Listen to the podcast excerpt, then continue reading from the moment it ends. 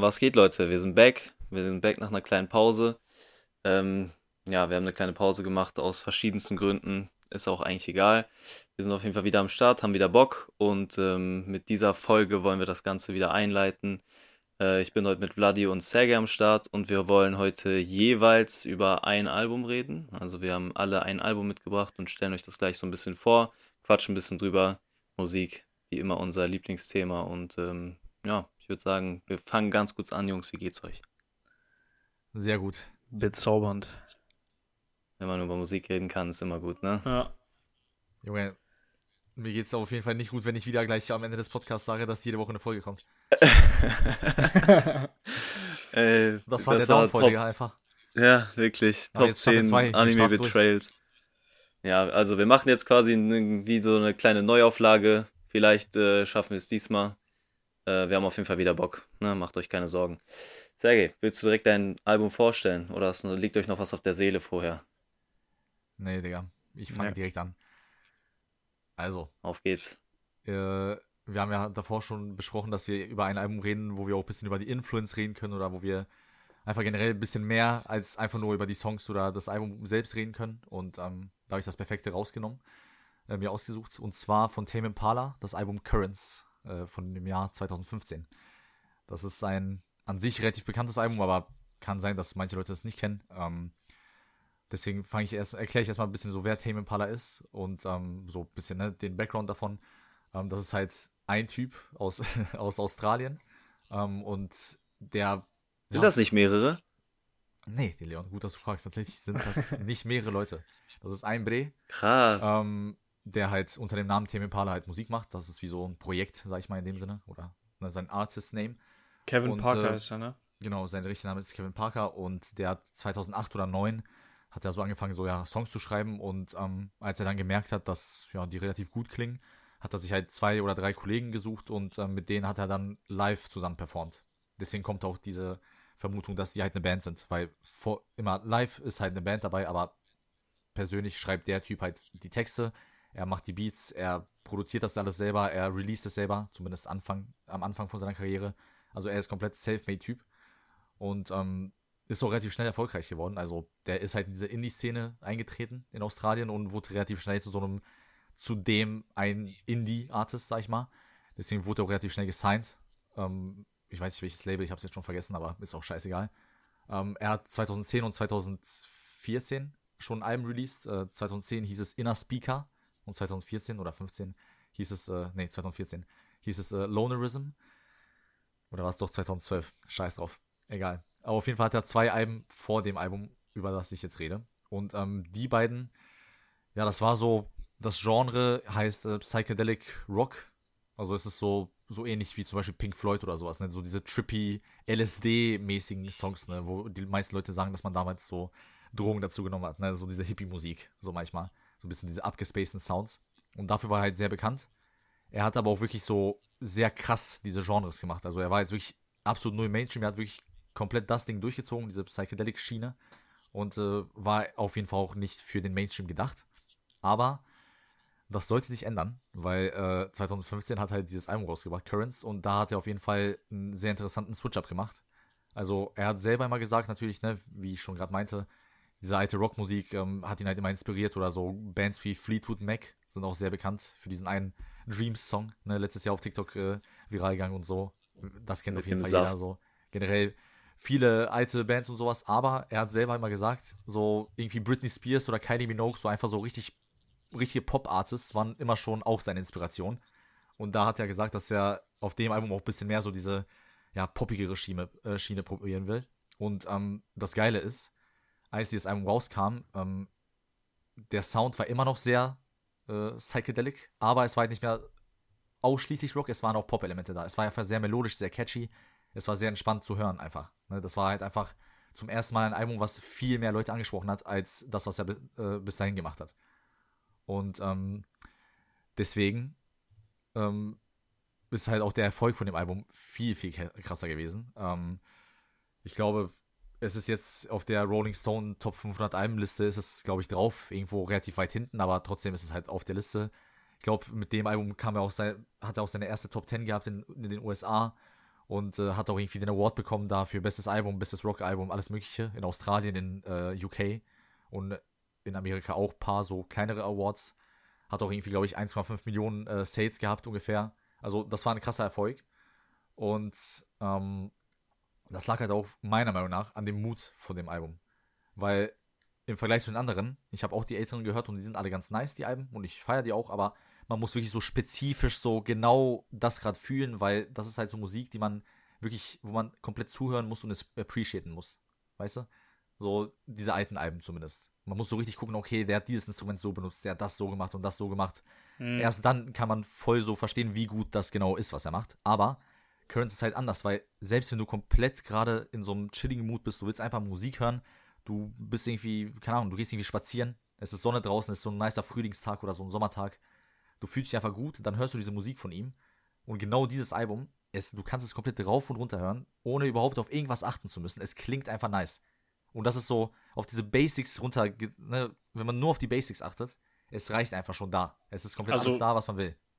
Also es ist mehr accessible für die Leute. Genau, viel mehr accessible, viel mehr mainstreamig, aber auf jeden Fall 0% schlechter als die anderen Alben. Die Qualität ist immer noch genauso hoch. Der mhm. spielt jedes Instrument selber, er produziert das ganze Album selber, jeder, jede, jeder Text ist von ihm alleine. Und es ist auch, ja, es ist auch so ein ähm, Breakup-Album. Also, ne, da gibt es gibt's, gibt's so viele Texte, wo er über sich selbst redet, wie er sich als Mensch ändern will, weil ja, er in seiner Vergangenheit so schlechte Erfahrungen hatte oder so ein komischer Typ war oder generell einfach ne, ein bisschen so reminiscing of the past. Ne? Er redet über seine alten Lover oder solche alte Beziehungen generell. Also an sich, ne, manche Songs sind ein bisschen trauriger, manche sind ein bisschen mehr so ne, einfach fröhlicher und hoffnungsvoller, aber all in all, der Sound ist relativ gleich, deswegen würde ich die jetzt auch nicht krass voneinander unterscheiden. Der Sound ist immer so, ja, das ist eher, es ist, hm, die Vocals sind sehr vermischt mit dem Instrumental. Also der hat so sehr viel Reverb auf seiner Stimme, wenn man ihn hört. Also ne, man hört nicht mal zu 100% die Lyrics jedes Mal. Ich finde das persönlich sehr gut. Also ich bin auch so ein Typ, ich feiere halt die Instrumentals immer sehr. Und wenn das halt passt und die Vocals einfach das so supporten, reicht das für mich. Ich muss die jetzt nicht extra raushören und jeden äh, Text da dissecten, ne, sondern für mich ist es wirklich, er erzeugt richtig einen Vibe damit. Also die Stimme mhm. geht auch ein bisschen in den Hintergrund manchmal. Manchmal hört man die ein bisschen mehr. Aber es ist vielmehr so, es ist so wie dieser Spongebob-Meme, wo er so schwebt über sein Bett. So, ihr kennt das ja, wahrscheinlich, ja. ne? So, das ist so, was man fühlt, wenn man dieses Album hört. Und ich finde generell, der Mut ist halt perfekt für alles, wenn man halt nicht komplett depressed ist gerade so, ne? Weil vielleicht kann man da jetzt nicht so viel mit anfangen, außer man achtet jetzt auf die Texte und äh, related damit. Aber ne, generell vom Mut her würde ich auf jeden Fall sagen, man ist in einem guten Vibe, man hat einen niceen Tag oder ne, man will einfach, man chillt einfach so. Es ist einfach chillig, es ist entspannt, man kann es morgens gucken, man kann es äh, tagsüber hören, man kann es auch nachts im Bett hören, dann hittet das nochmal anders. So, es ist wirklich perfekt. Und ähm, genau aus diesem Grund, weil es halt so erfolgreich war und weil es halt so accessible war, hat ihn das wirklich so katapultiert in den Mainstream. Also da, er hat wirklich so einen krassen Namen auf jeden Fall erreicht dann. Er hat so viel Respekt bekommen vor so vielen Leuten, weil natürlich ist es auch eine krasse Sache, wenn man dann halt so hört, ja, es ist halt nur ein Typ und bla bla. Er ist, es ist so weit gegangen, dass er jetzt, Stand jetzt, der Main-Typ ist, wenn man sagt, ja, ich höre so, ich höre so andere Musik, ich höre so Indie-Musik, ich bin nicht so ein 0815 Rap-Hörer. So. wenn man das sagt, dann hat, hört man meistens Tame Impala. Entweder nur ihn, was es noch witziger macht, oder man hört halt noch mehr Sachen. Aber genau wie für mich, er war so für mich so der Start in diese Schiene so, dass man so diese Alternative Mucke entdeckt oder generell so ein bisschen, ne, ein bisschen mehr einfach neue Sachen entdeckt und neue Sachen über Musik appreciated. Und ich finde, das macht ihn so besonders. Weil der Typ hat wirklich es alleine geschafft, relativ schnell. Natürlich, seine Freunde helfen ihm live, aber der Typ macht alles alleine von den Alben her. Und obwohl es halt so ein Meme ist, muss man halt schon verstehen, es ist halt nicht umsonst ein Meme. Ne, es ist halt nicht umsonst die ganze Zeit, dass man sagt, das ist der eine Indie-Artist. Weil das, das ist schon Single krass. Single-handedly changed the game.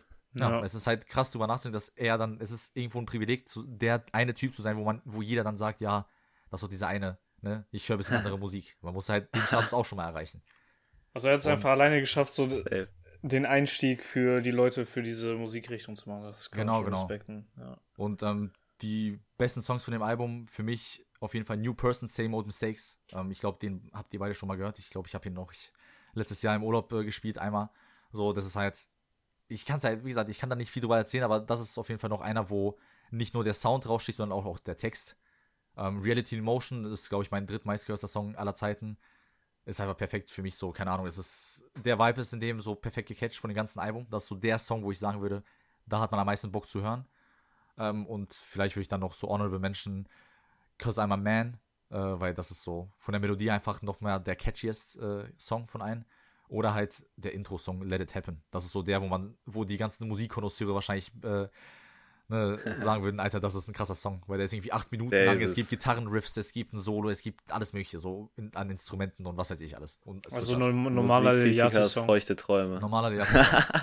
Wenn wir schon bei Liliati sind, reden wir mal über die Influence von Tame Impala, konkret, konkret nachdem dieses Album released wurde.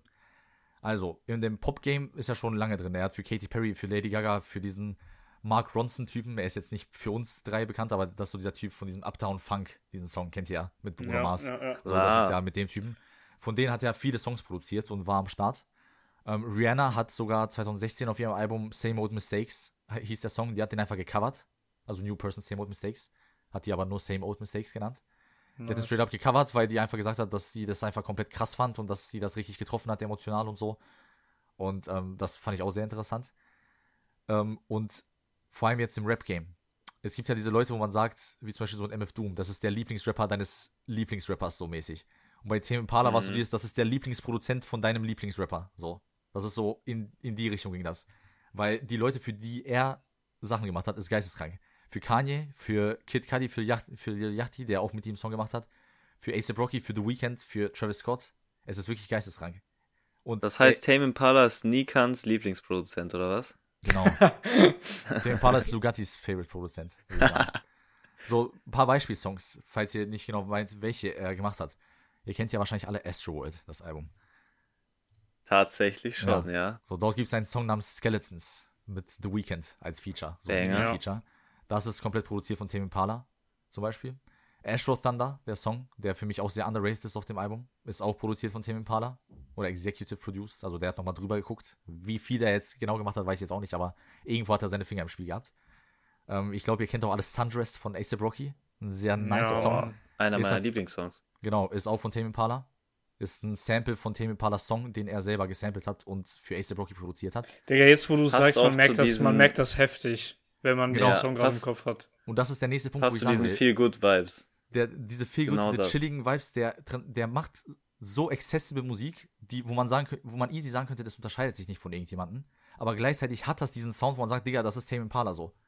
Zum Beispiel, ich hey. weiß, den Song hört man nicht so oft, das ist auch eine Interlude, aber auf After Hours, meinem persönlichen Lieblingsalbum of all time, uh, Repeat After Me, die Interlude, dort habe ich auch, als ich die zum ersten Mal gehört habe, habe ich gesagt, so die Drums klingen hier ein bisschen anders so als sonst, die haben irgendwie so einen Vibe, der mich an irgendwas erinnert, ich weiß noch nicht was, und da habe ich einmal mir die Credits angeguckt vom Song, da stand da Kevin Parker, weil der auch drauf ist, auf The Weekend Song. Und hat sogar Vocals auf dem Song, die leicht im Hintergrund zu hören sind.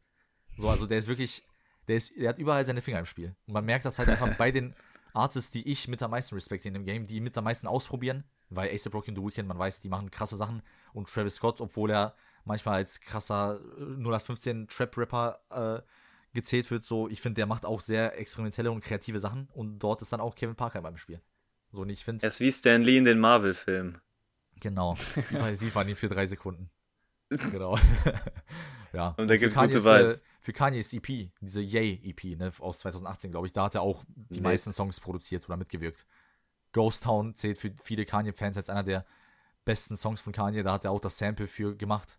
So, es ist halt echt krass. Und SZA, Kendrick, diese, wie heißt diese eine Sängerin oder Rapperin, diese Kali Uchis oder so, Uchis. Ach so, ja, ja. Oh ja für die, mit denen hat er auch so Sachen gemacht, aber da sind auch teilweise unreleased Sachen dabei, deswegen weiß ich jetzt nicht genau, welche Songs und so, aber so all diese Leute, die ich persönlich auch respekte, so, die sind halt mit Tame Impala connected. Und ich finde, durch diese Influence das mit dem Rap-Game und dadurch, dass Leute auch dadurch seinen Namen mehr hören, kommt es halt, glaube ich, auch dazu zustande, dass man halt dieses Bild von ihm hat. So, dass es, er hat dadurch, glaube ich, diesen Status erreicht. So, er ist, er ist der Indie-Artist.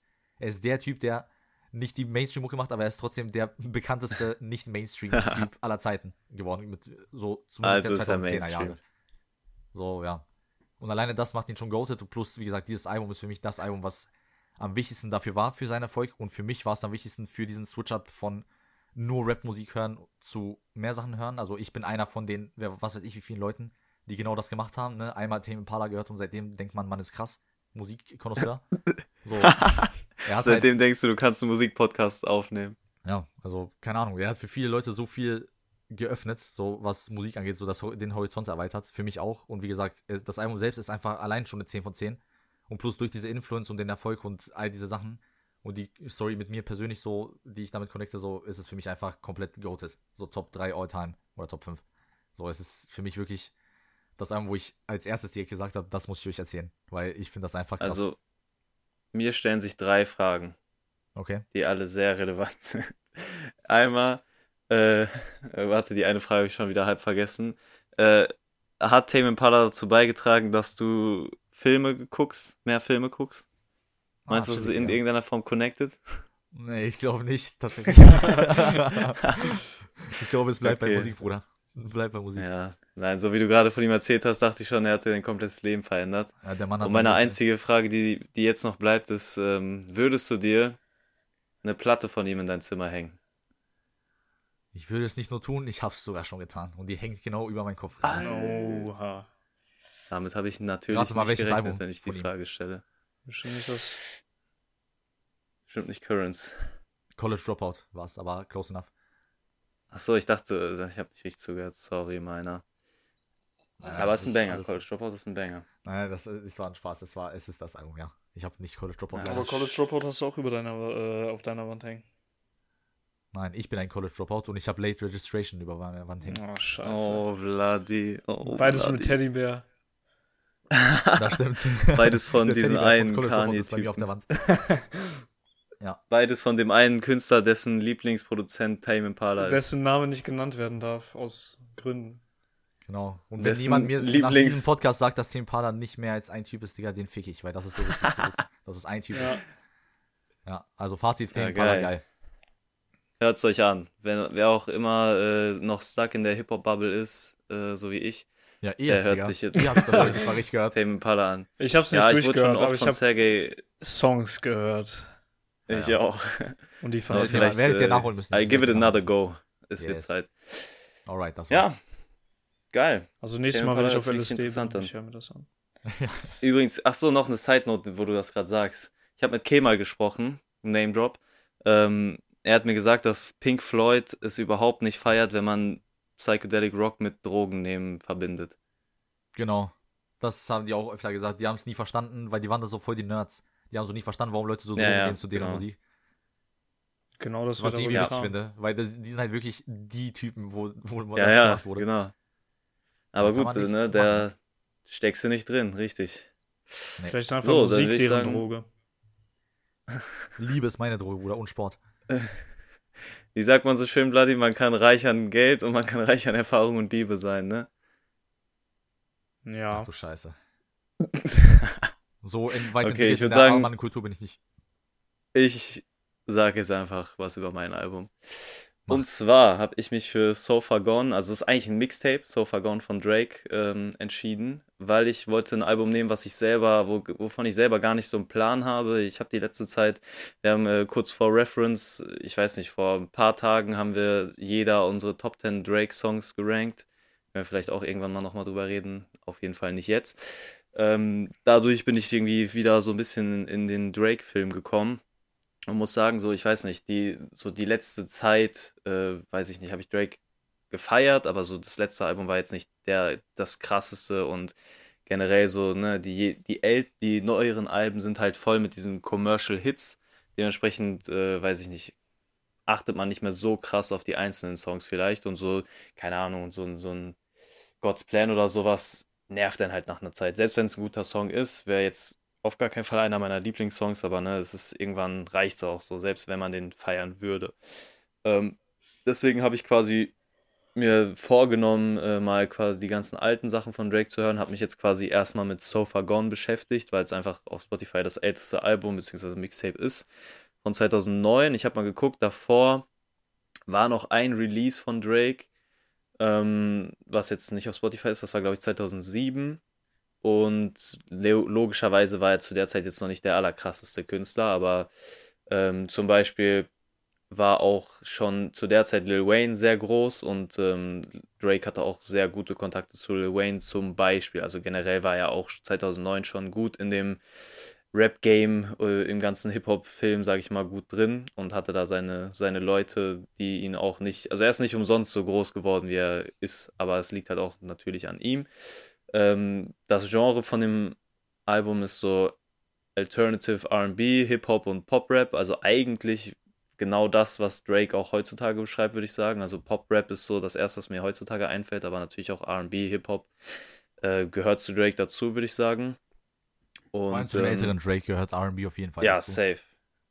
Und ich muss auch sagen, die Seite an Drake feiere ich sehr krass. Also so dieser rappende Drake ist cool, aber es passt halt, finde ich, persönlich noch einen Ticken mehr, diese ganzen ruhigeren, wo er ein bisschen singt, bisschen Rap, bisschen, ne, so, weiß ich nicht, einfach, das klingt so doof, er selbst ist, ne, ich meine, wie definiert man das, aber ich weiß nicht, für, für mich passt es noch ein bisschen besser zu ihm als jetzt zum Beispiel das äh, Her Loss Album mit 21 Savage. Das war, wurde ja auch ein bisschen gemimt, aber war auch cool. Aber wie gesagt, finde ich, kommt nicht ran an ältere Projekte.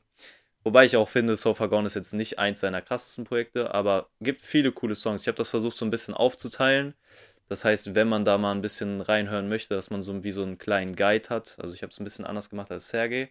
Vorher noch ein Fun Fact, den ich gesehen habe.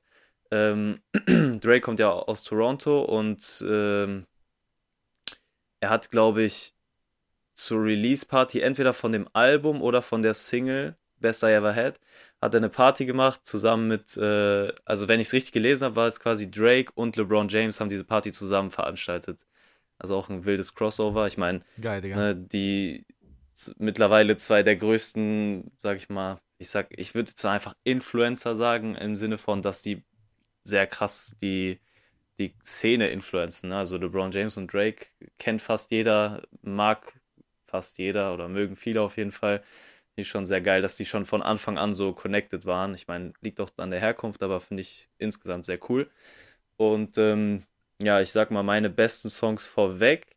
Und zwar Best I Ever Had ist auch die, ich sag mal, der der wahrscheinlich bekannteste Song und die größte Single ähm, von dem Album zusammen. Also es waren zwei Singles, Best I Ever Had und Successful. Das waren die beiden Singles und Best I Ever Had war nochmal deutlich äh, erfolgreicher. Hat wahrscheinlich, also war auch, so wie ich das gelesen habe, so Drakes Durchbruch, um so, sag ich mal, ist halt die Frage, ne? Drake ist ja immer noch krasser geworden, immer noch größer geworden, aber so, ne, das war so der Durchbruch, wo man ihn dann auf jeden Fall auf dem Schirm hatte und jetzt nicht nur Leute, die sich auskannten. Finde ich persönlich auch wahrscheinlich der geilste Song. Wir geben hier an der Stelle kurz äh, Simon die Möglichkeit, den einzuspielen. Falls ihr nichts hört, tut uns leid. Äh, wenn doch, dann habt ihr wenigstens kurz mal einen kleinen Einspieler von dem Song gehört.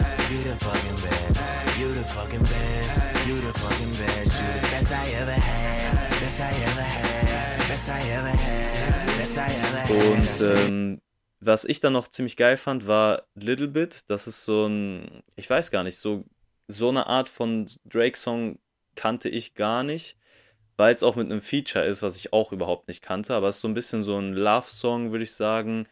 Geht halt viel mehr in diese RB-Schiene, viel mehr in dieses ruhigere, mit Gesang und so. Ich weiß nicht, ich finde, das matcht sehr, sehr gut zu Drake, hat mich sehr abgeholt. Und was ich auch überhaupt nicht von Drake kannte, auch wieder wegen einem Feature, äh, war Call It Off. Das äh, wäre vielleicht auch was für Sergei und passt auch ein bisschen zu diesem, ähm, ja, wobei ich würde eher sagen, ich würde es als experimental bezeichnen. Ich weiß nicht, Indie, I don't know, ist auf jeden Fall mit einer, ich glaube, schwedischen Rockband ähm, auf jeden Fall mit einer Rockband, die die äh, Hook macht und ich habe es sehr gefeiert. Also vielleicht ne, passt ein bisschen, wenn man im Tame Impala Vibe ist, passt es vielleicht sogar echt ganz gut. Äh, kann ich persönlich dir sehr empfehlen, Sergej, aber natürlich auch jedem anderen Zuhörer. Werde ich ähm, Hat mich sehr überrascht, wirklich, der Song. Ähm, und ist auch einer meiner Favorites. Dann habe ich so ein bisschen kategorisiert. Ich sag mal, Songs, die ein bisschen mehr diese Hip-Hop-Schiene ähm, fahren oder diese Hit-Songs, Club-Songs, beziehungsweise irgendwie so, wo, wo ein bisschen mehr gerappt wird, habe ich so ein bisschen eingeteilt. Das wäre dann Unstoppable, fand ich gut, hat mich jetzt, also ist nicht so krass im Kopf geblieben. Ignorant Shit fand ich sehr geil, weil das mit äh, Lil Wayne, einer der Songs mit Lil Wayne war. Den fand ich auch, also wahrscheinlich so ein Top 5 Song, der geilste Song von diesen, ich sag mal, mehr nach vorne gehenden Songs. Äh, wenn ihr da mehr Bock drauf habt, dann hört euch auf jeden Fall den an. Ähm, ich finde generell so diese Dynamik mit Lil Wayne, die Drake eh immer schon hatte, finde ich sehr geil und der Song, ich sag mal, der zeigt das sehr, sehr gut. Und ähm, dann noch Uptown, Congratulations, Successful, könnte man auch in diese RB-Schiene packen, aber was ich zu Successful noch äh, habe, der ist mit Trey Songs, Trey's Songs, ähm, und ich weiß nicht, ob ihr beiden die Line kennt. Es gibt auf irgendeinem Song, ich glaube, es ist von Jungle, aber boah, könnte auch gefühlt von jedem anderen Drake-Song sein. Da sagt Drake ähm, irgendwas in Richtung, dass eine von seinen Freundinnen oder seine Ex-Freundin mal gesagt hat, dass er nie so groß wird wie Trey's Songs. Und dann sagt er so, bla bla bla, Trey Songs, boy was she wrong. Und ich finde es irgendwie geil, dass er auf seinem ersten Mixtape hat er ein Feature mit einem zu der Zeit sehr krassen Artist. Ich würde sagen, ich weiß nicht, wenn man den nicht kennt, das ist so, so Nelly-Type Artist, würde ich sagen. Ne? So diese typische ja. Nelly-Musik äh, von den 2005er bis 10er Jahren. Ähm, und der war da halt ziemlich, ziemlich groß. Und ich finde es geil, dass er quasi dann später noch darüber rappt, dass er quasi diesen sehr massiven Künstler äh, komplett in die Tasche steckt mittlerweile. Also, ne, kann man natürlich auch nicht mehr vergleichen. Der macht keine krasse Musik mehr oder so, aber ich sag mal, Drake ist trotzdem nochmal ein anderes Kaliber, finde ich irgendwie sehr cool. Und da musste ich bei dem Song dann dran denken, weil das so das erste Feature von den beiden ist, das auch, wie gesagt, eine Single war und auch wirklich ein guter Song ist. Ähm, dann habe ich noch so ruhigere, eher in die RB-Tracks Richtung, wären dann The Calm, Last for Life, Brand New, Houston, Atlanta, Vegas. Das wäre zum Beispiel ein sehr guter Vladi-Song, habe ja auch vorhin schon drüber gesprochen, den feiert er auch. Äh, also wenn ihr so, ja, wenn ihr so einen Slow Stroker Song wollt, dann empfehle ich euch auf jeden ja. Fall Houston Atlanta Vegas. Der ist auch sehr geil. Ansonsten noch November 18th. Und ähm, dann habe ich noch so Heartbreak Songs, wenn ihr so ein bisschen eher in diese deepere Schiene wollt, dann wäre das Say What's Real und Sooner Than Later. Und ein Fun Fact noch zu ähm, den Songs. Say What's Real ist tatsächlich der gleiche Beat wie Say You Will von Kanye West. Also Kanye West auch äh, tatsächlich an vielen Songs mit beteiligt, also hat viele mitproduziert. Ähm, ich glaube, an acht Songs war er mit beteiligt, wenn ich es richtig gelesen habe. Also zumindest mal ist er bei äh, Wikipedia als äh, Produzent mit aufgeführt. Ähm, und wie gesagt, also mindestens mal an dem Song muss er beteiligt sein, weil das eins zu eins der gleiche Beat ist wie von dem Intro von 808s and Heartbreaks. Und ähm, dann ist mir auch aufgefallen, Say You Will, Say What's Real. Also ich denke mal, die Reference ist nicht nur im Beat. Ja. Fand ich auch sehr geil. Also ich habe direkt an den Song gedacht und es passt auch vom, vom Vibe. Und das ist wie gesagt dieser so ein Heartbreak-Song. Also ne, es passt natürlich dann auch in 808s and Heartbreaks Ästhetik rein. Und ähm, fand ich auch geil. Ich finde halt, wie gesagt, an dem Mixtape sieht man, wie früh Drake verknüpft war in diesem ganzen Business, wie, wie ähm, ja, ich sag mal, wie Drake so ganz verschiedene Arten von Influence, äh, von, von Artists so als Influence hatte, wie viele Unterstützung er auch hatte, aber gleichzeitig, dass er es geschafft hat, das so alles in seinem Style zu vereinen. Also wie gesagt, da sind auch Features drauf, die ich habe ich noch nie gehört.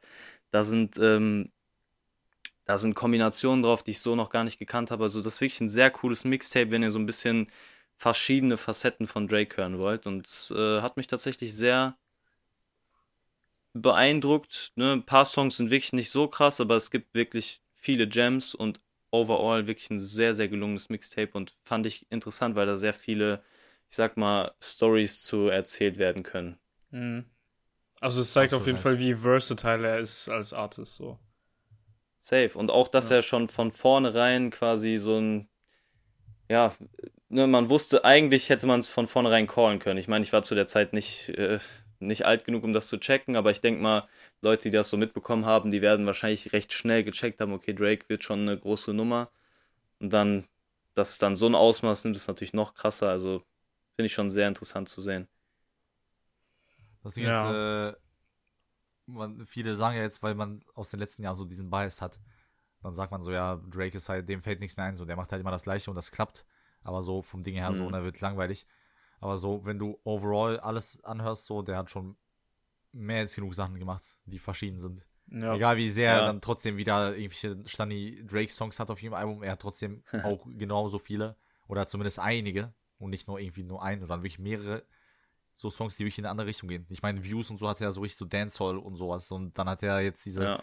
Honesty Never Mind natürlich Geschichte, ne? Ja, ja. So jedem das seine, aber er hat auf jeden Fall Sachen gemacht, die sehr anders Er hat auf jeden Fall, genau, er hat halt, er ist halt mehr so der Typ, der so, ich sag mal, quantitativ, also der einfach viel rausbringt, so wo er Bock drauf hat, sag ich mal. Natürlich sind da auch Misses dabei, also ne, es gibt viele Songs, die nicht so geil sind, ähm, aber dafür sind auch sehr, sehr viele geil. Also er hat so viele Songs, so verschiedene Sachen für, da ist safe für jeden was dabei. Also ich glaube, es gibt sehr, sehr, sehr wenige, also du könntest wahrscheinlich bei egal welchem irgendeinen Drake-Song spielen und der wird ihn nicht hassen, so. Also, ne, ist sehr, sehr unspezifisch gesagt, aber ihr wisst, was ich meine. So, ne, ja. ne, es gibt er es gibt so, wahrscheinlich für jeden Song, den du anmachen könntest. Ich finde, er hat so seine Drake-Formel, also man weiß so direkt, wenn es ein Drake-Song ist, aber gleichzeitig sind es auch sehr verschiedene auch Lieder, die zu sehr vielen Moods passen. So. Und das ja. finde ich, finde ich halt, ist das Nice dabei. Ja. Safe. Und was ich auch bei Drake gemerkt habe, oder bei mir zumindest, äh, ich höre Drake, äh, oder man hört beispielsweise ein neues Album und sowas, man denkt sich, okay, ist jetzt nicht heftig oder sowas, und dann einzelne Songs stechen irgendwann mal später, äh, irgendwie Safe. vielleicht nach ein paar Jahren oder so, auf einmal raus und die feiert man dann komplett für eine Zeit. Safe. Und das habe ich jetzt schon richtig oft gemerkt, vor allem bei Drake bei mir. Vor allem so bei den letzten Alben, ne? Dann zum Beispiel Jaded habe ich quasi wieder entdeckt mäßig und den habe ich als das Song, als das Album rauskam, habe ich irgendwie nur nonstop und keine Ahnung, äh, wie halt, wie, ne, die Hitsongs halt gehört und dann ja. fallen solche Songs halt voll rüber und dann hörst du den Song und denkst so, wow, krass. Oder äh, Chicago Freestyle kam, glaube ich, auch nicht direkt so krass gut an und dann später halt komplett, äh, ne, mittlerweile ist einer seiner gefühlt krassesten Songs ja. für viele. Das stimmt schon. Also, ne, bei Drake, äh, manchmal muss man die ganzen Sachen ein bisschen marinieren lassen und dann ja, irgendwann ja. wieder zurückkommen und dann merkst du, okay, krass, da sind doch einige Banger dabei. Bei Chicago Freestyle hatte ich genau das. Ich habe das das erste Mal gehört, ich habe so, okay, weiß ich jetzt nicht, ne, weil ich ja. komplett nicht in dem Mut war und dann irgendwann hat es einfach Klick gemacht. Das finde ich krass, weil äh, bei mir war es komplett das Gegenteil. So bei, also ich habe das auch genau das, was ihr sagt, bei richtig vielen Songs, aber bei dem Song war es wirklich so dieses, ich habe den gehört, ich dachte, Digga, das ist mein Lieblings-Drake-Song gefühlt. Und das haben auch die meisten auch in den Kommentaren geschrieben. Die haben gesagt, Digga, genau den Vibe wollen wir so. Also es gab auf jeden Fall direkt so eine Gruppe, wo die gesagt hat, Digga, das ist es.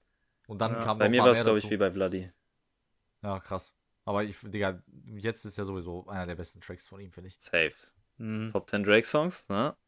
Ja, für mich safe, Digga. Kleiner Teaser für eine andere Folge, wer weiß. Für die Folge nächste Woche. für die Folge, die auf jeden Fall nächste Woche rauskommt. Haltet euch fest, schreibt es euch ins Kalender.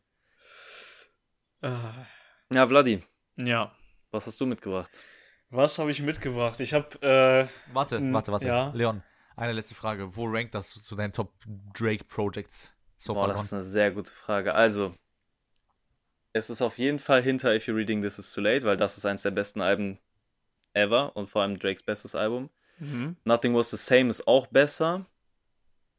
Und danach könnte es irgendwo kommen. Also ich würde sagen, so zwischen 3 und 5. Also 3, 4 oder 5 ist so Views, finde ich auch gut, aber halt auch nicht krass. So, das, also ab da, ab, also nach Nothing Was the Same und ähm, If You're Reading This Is, This Is Too Late sind halt alle Alben so, ich sag mal, inconsistent. Da sind sehr krasse Songs drauf, aber auch so ein paar, die mich wirklich nicht jucken. Deswegen finde ich es schwierig, da einzuranken. Ich würde jetzt mal sagen, pauschal auf Platz 4. Okay. Kann sich aber ein bisschen ja. nach oben oder ein bisschen nach unten noch ändern. Ja, nice. Okay, Vladi, dann kannst du starten. Sorry. Alles gut. Ähm, so, was habe ich mitgebracht? Ich habe ein Deutschrap-Album mitgebracht von äh, ich würde schon sagen, mein Favorite Deutsch-Rapper auf jeden Fall. Ähm, äh, OG Kimo. Nach Bones. Das Album und, heißt. Äh, ja? Jesus? Nach Jesus und Bones. Immer nach Streams. laut, laut, laut meinen Sets schon, aber eigentlich nicht. ähm, genau, sein Debütalbum Geist habe ich jetzt ähm, äh, ausgesucht. Ähm, ja, vielleicht mal so grob als Stats. Also, das Album ist am 20. November 2019 rausgekommen. Also gar nicht so alt, finde ich. Ähm, genau, es war halt wie gesagt sein Debütalbum. Davor hat er eine, auch so auf Spotify wird es auch als Album angezeigt, aber Skype ist mehr, mehr eine EP oder ein Mixtape. Und äh, Othello auch noch ein Mixtape, was er davor rausgebracht hat. Ähm, genau, dann, damit war das so sein erstes Debütalbum. Das war auch direkt so ein äh, Konzeptalbum, richtig. Und äh, ja, es ist relativ kurz, also das geht knapp 35 Minuten, also sehr dicht bepackt mit Bangern. Ähm, ja, wie man es bei äh, OG Kimo auch kennt, ist Funkvater Frank, der Producer, äh, was, was ich sehr, sehr nice finde, weil äh, ich denke, genau das macht vor allem auch OG Kimos äh, Tracks aus. Ähm, was man sonst hebt sagen. nochmal ab. Es hebt nochmal ab. Ja, ja, ja. Also man merkt es auf jeden Fall, aber da komme ich gleich auch nochmal zu, äh, wieso. Ähm, Ich finde sowieso, sorry, dich kurz zu unterbrechen, ich Ja. finde sowieso immer sehr cool, wenn ein Artist und ein Producer wie so eine Connection haben. Zum Beispiel Ja, ja. 21 Savage Metro Boomin oder früher auch, als Jam Beats noch für 187 produziert hat. ne, andere Sache, aber ich, fe ich feiere es, wenn diese Vibes von Produzent und Gruppe oder, oder Artist sehr, sehr gut passen. Jam Beats wird ersetzt durch äh, The Crates. Mixu und McLeod. Ähm, also das ist bei denen sehr stark auf jeden Fall der Fall. Ähm, genau. Nächste Woche Folge über Mixo McCloud. Nächste Woche Hate-Folge. Hate-Folge, ich schwöre.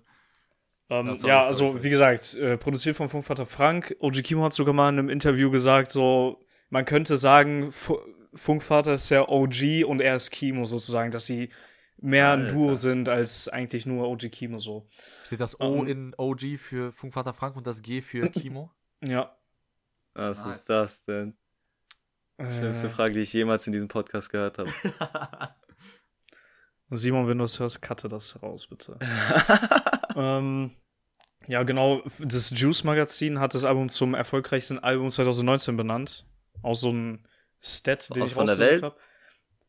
Ich glaube Deutschrap, aber generell äh, könnte man auch argue. Ähm, ja, genau, worum geht's in dem Album generell? Also die Musikrichtung ist so eine Mischung zwischen Trap und Boom Bap. Also es hat so beide beide Sachen kombiniert und gleichzeitig ähm, haben die sehr viele Souls, Soul Samples benutzt. Äh, was halt, ich denke, genau das ist das, was auch Funkvater Frank ausmacht, dass er halt generell sehr viel samplet oder auch viel Soul Samples benutzt und das hört man direkt raus. Also, das ist so eine Sache, die hört man nicht oft wieder irgendwie in Deutschrap. Also, äh, wenn man jetzt irgendwelche Deutschrap-Hits oder so benutzt, so, das ist meiner Meinung nach sehr einzigartig. Und genau das macht es auch sehr so geil, sag ich mal, für mich. Ähm, die Mut von dem Album ist äh, sehr düster, würde ich sagen. Also das zieht sich durchs komplette Album, was natürlich nicht lang ist, aber von vorne bis hinten hat es immer so einen sehr düsteren Unterton und äh, es geht im Prinzip erstmal überhaupt äh, darum, wie er aufgewachsen ist oder im, im ersten Track, beziehungsweise nach dem Prolog, äh, geht es halt um seine Erfahrungen in der Grundschule beispielsweise mit Rassismus und solche Sachen.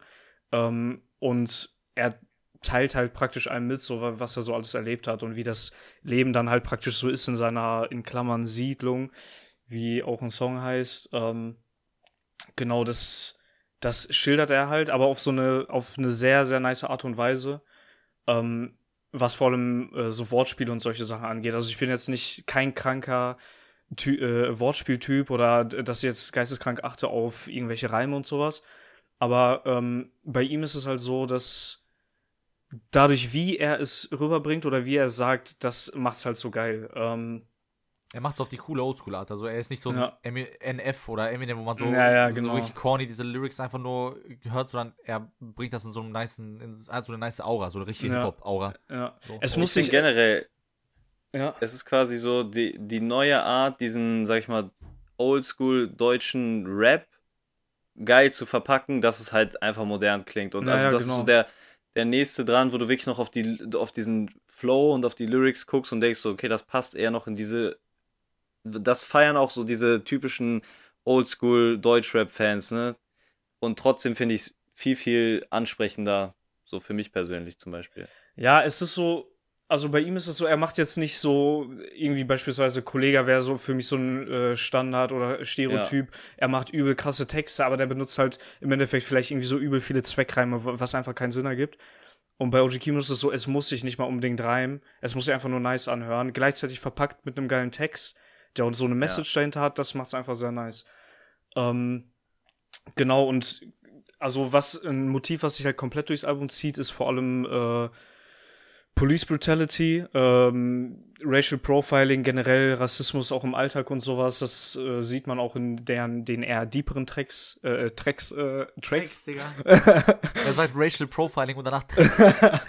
Hey, lass ihn doch, let him be. Ähm, also da sieht man das vor allem. Äh, beispielsweise Nebel und 2016 würde ich dazu zählen. Äh, oder Zinnmann würde ich auch dazu zählen. So eher die Songs, wo er, sag ich mal, das sind jetzt nicht so die klassischen Banger, sondern da geht er mehr so auf, auf die Story, sag ich mal, ein oder äh, auf die Message. Ähm, dann gibt's Lieder wie äh, das Outro. Das Outro feiere ich auch mega an dem Album. Ähm, da zeigt er auch noch mal ein bisschen so, sag ich mal, die sanftere Seite. Das geht auch mehr so Richtung Storytelling. Und der Rest, beispielsweise Geist oder 55 äh, Interlude, sind so Tracks, das sind wirklich, äh, also, das, wie Leon sagen würde, das geht halt nach vorne einfach. Ähm, also, da, das würde ich bei dem Album mehr zu den Bangern so zählen. Und ähm, genau, meine Top 3 Tracks, was äh, würde ich sagen, Geist, 55 Interlude und 216. Ähm, ja. 216 ist übrigens, Leon, das Video, was ich dir gezeigt habe, äh, da mhm. Das kann man auch ein bisschen mit Influence verbinden, was für eine Influence das Album hatte. Das ist nämlich sehr stark auf dieses Rassismusproblem eingegangen.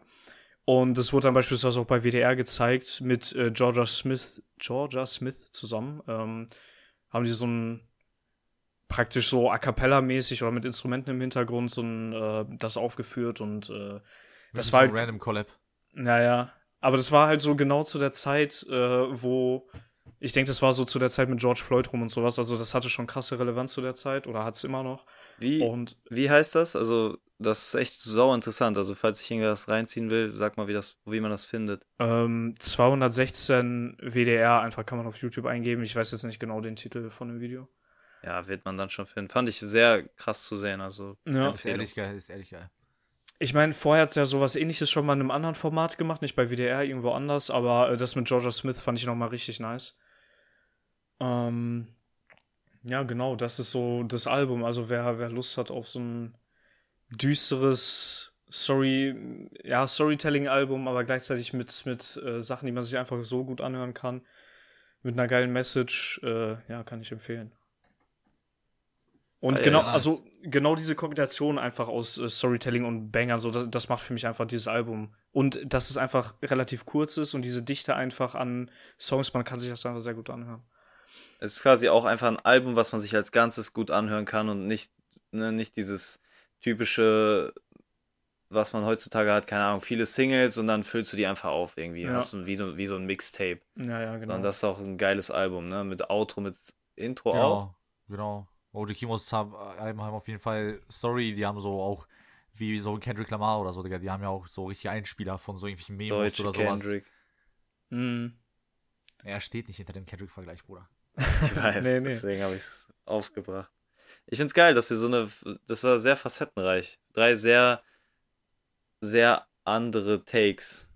Ja. Fand ich. Also eine, andere Alben, andere Art von, von äh, wie wir die vorgestellt haben, feiere ich ehrlich gesagt. Ich habe einfach nur gewaffelt cool. für 15 Minuten. ich auch. Wir haben alle nur gewaffelt. Das ist die, das ist, das ist der Podcast. Wafflecast. That's the, that's the tweet. Und jetzt werden wir diese Folge beenden und dann waffeln wir nochmal. Und wenn ihr es euch anhören wollt, dann macht das. Bis zum nächsten Mal. Peace yes, out. Sir. Ciao. Ciao, ciao.